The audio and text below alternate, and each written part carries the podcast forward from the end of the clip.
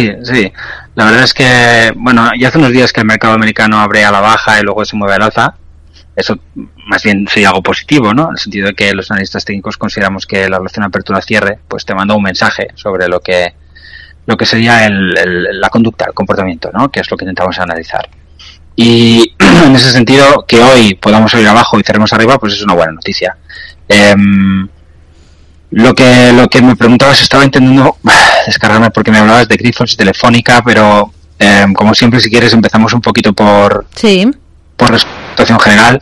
No hay demasiados cambios. Si recuerdas, la semana pasada hablábamos de que, de que el Dow Jones estaba en una, un poco en una necesidad de apoyar con una con un nuevo movimiento alcista, lo que había hecho el Nasdaq o el Russell o otros índices en las últimas semanas, que se habían movido pues al alza con bastante tranquilidad, a pesar de que, bueno, la semana pasada vimos a todo o al conjunto del mercado cayendo y no hemos visto nada nuevo en el, en el caso del. Es decir, si nos fijamos en un gráfico, pues veremos que sigue ahí en un movimiento bastante plano. Eh, el, el otro día, con la inflación, los precios se movieron hacia la zona de resistencia y ahí está, en una banda lateral muy pequeñita, en lo que podría ser una especie pues, de triángulo, que ya habría sido roto al alza, pero no está generando nada en los precios, con lo cual, pues probablemente no, no es un triángulo, es que estamos en otro tipo de patrón em, lateral, que podemos ver que tiene dos soportes importantes, uno en la zona del 33.600, otro en la zona del 32.900, puedo usar gráfico para return porque ah, en gráficos a tan corto plazo, pues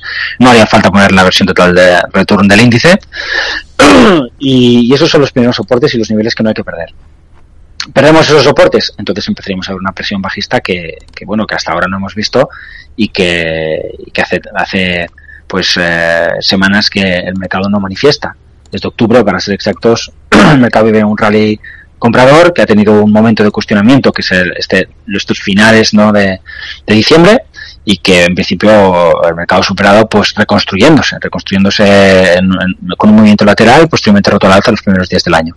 En el caso de la volatilidad, que también es, es algo que quizá conviene seguir por el momento, si nos fijamos en el VIX, veremos que tiene aquí soportes importantes. Podemos tomar el, en el muy largo plazo incluso, veríamos que, que hay, hay, niveles por aquí de cierta importancia, pero en el proceso de fondo, que vendría a ser el momento desde el 18, desde el 2018 en el caso del VIX, pues lo podríamos ver ahí sobre su línea de tendencia principal. Entonces, toda esta zona de, de, los 18 a los 20 puntos son soporte muy importante. Hemos visto en las últimas semanas una consolidación eh, a esos niveles. Hemos visto como la zona de 22, pues por dos veces se ha convertido en resistencia. Y en principio pienso que mientras no rompamos el, ese nivel de los 22 puntos del VIX, pues eh, a nivel de, relación precio-volatilidad, pues la situación está, está más o menos controlada por los alcistas y lo normal sería que, que rompiéramos al alza. Hmm. si, si no te importa, porque el otro día escuché a Gerardo que, comentaba algo en relación al tema de Total Return, me gustaría, me gustaría eh, comentar un poco lo, lo que él lo que él de alguna manera me reclamaba hmm. decía que no que no había justificado que no había explicado no lo había respondido básicamente sí bueno tú, tú, dijiste que sí yo creo que él a lo mejor pues ya de pasada lo que yo me he explicado pero está muy bien no que que ya finalicemos esa, esa conversación, agradeciendo sobre todo a Gerardo el tiempo que dedica a hablar sobre ello, a ti también a, escucharnos, que quizás es una cosa pues un poco filosófica, puede ser aburrida, pero que, mm, entiendo que es importante, porque al final es como nos plantamos entre los gráficos, no es, más que otra cosa, es decir, podemos ver diferencias muy grandes, él por ejemplo hablaba ayer de Telefónica, Telefónica no tiene nada que ver ahora mismo un gráfico sin ajustar con un gráfico ajustado, nada. En su opinión los dos gráficos pueden ser útiles y de hecho si, si partiéramos de una cuestión meramente experimental, pues podríamos decir que Gerardo tiene toda la razón. Ahora mismo Telefónica presenta un doble suelo muy claro. En el gráfico que utilizo yo eso no existe directamente. Es decir, a mí no me está invitando ahora Telefónica a tomar una posición. ¿Esto quiere decir que el gráfico press return es mejor? Porque en este caso funciona mejor. Pues en mi opinión no, porque por casualidad pueden pasar muchas cosas en los gráficos. Eh, pues qué casualidad que se ha frenado ahí. Pues bueno, qué casualidad. Yo, yo no estoy aquí para, para pensar que los charts son algo que, que se produce porque los vemos o porque los dejamos de ver. O bueno, pienso que simplemente la acción del mercado a veces transmite un mensaje y otras veces no. Y que mm, yo puedo estar viendo cosas que no son acción del mercado. Y esta es al final la única cosa que, que a mí me importa. Y todo lo que no sea eso, entiendo que no debería estar. Por ejemplo, Gerardo comentaba ayer o anteayer cuando estuvo, creo que fue ayer, ¿no? Ayer, ayer. ayer, o anteayer, bueno. Ayer em, miércoles. Eh, Sí, él, él, hablaba sobre, bueno, sobre si por ejemplo había que ajustar el gráfico en una reducción de capital. Eh, que claro, también es la inversa de una, de una, de una prisión de capital. Solo que las empresas cotizadas no suelen hacer reducciones, de capital. Entonces, si las hicieras, tendrías que hacer un, un ejercicio como el que sería un contra-split. Pero efectivamente, una reducción de capital sí tendría que ser ajustada por la ampliación. Porque es, un, es una contraampliación, vamos a decirlo así, ¿no? Em, eh, la cuestión que él, que él me pedía un poco que, que, que contestará es, es, la siguiente.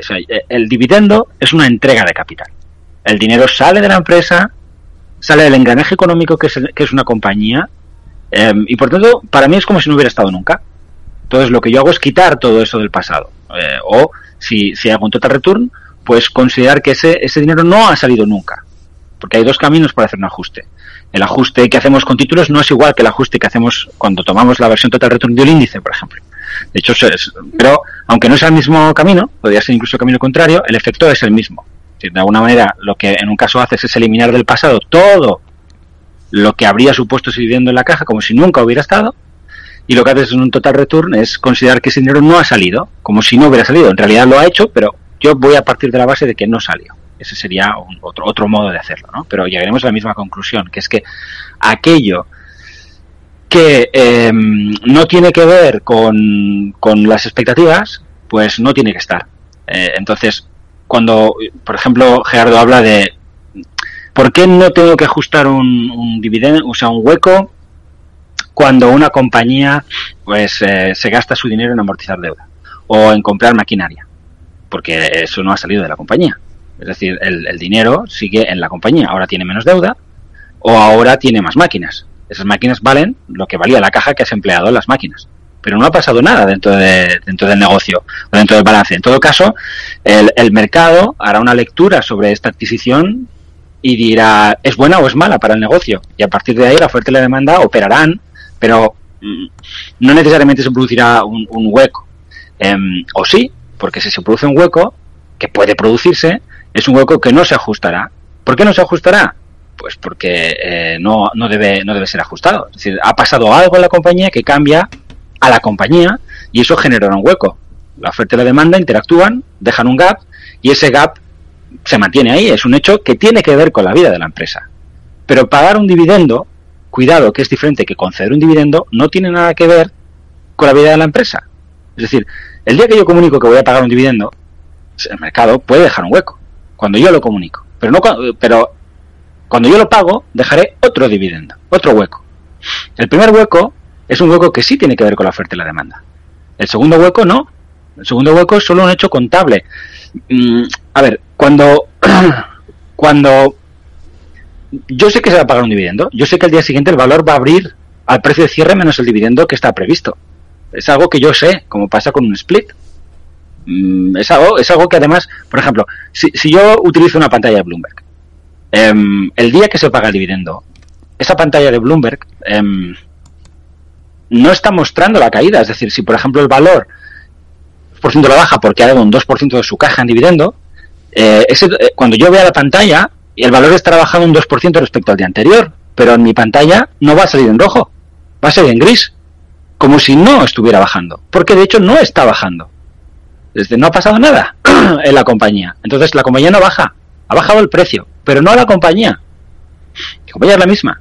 Por eso eh, solo tiene que ser ajustado aquello que tiene que ver con cambios en las expectativas que el mercado pueda tener sobre los activos, que no es nada más y nada menos que lo que la oferta y la demanda van a, van a intentar descifrar. Eh, por eso las plataformas ya hacen este ejercicio. Eh, ya lo hacen. Si mañana el IBEX 35 da un dividendo del 1% y el Dow Jones baja un 1%, o sea, imaginemos que el IBEX bajase un 1% cada vez que el Dow Jones baja un 1%. Es un supuesto estúpido, pero vamos a imaginarlo. Entonces, al día siguiente, o sea, cierra el mercado, el Dow Jones baja un 1% y al día siguiente cuando el mercado abre, abre menos 1. Pero además es que el mercado ha dado un dividendo de un 1 más. Entonces abre menos 2. ¿De acuerdo?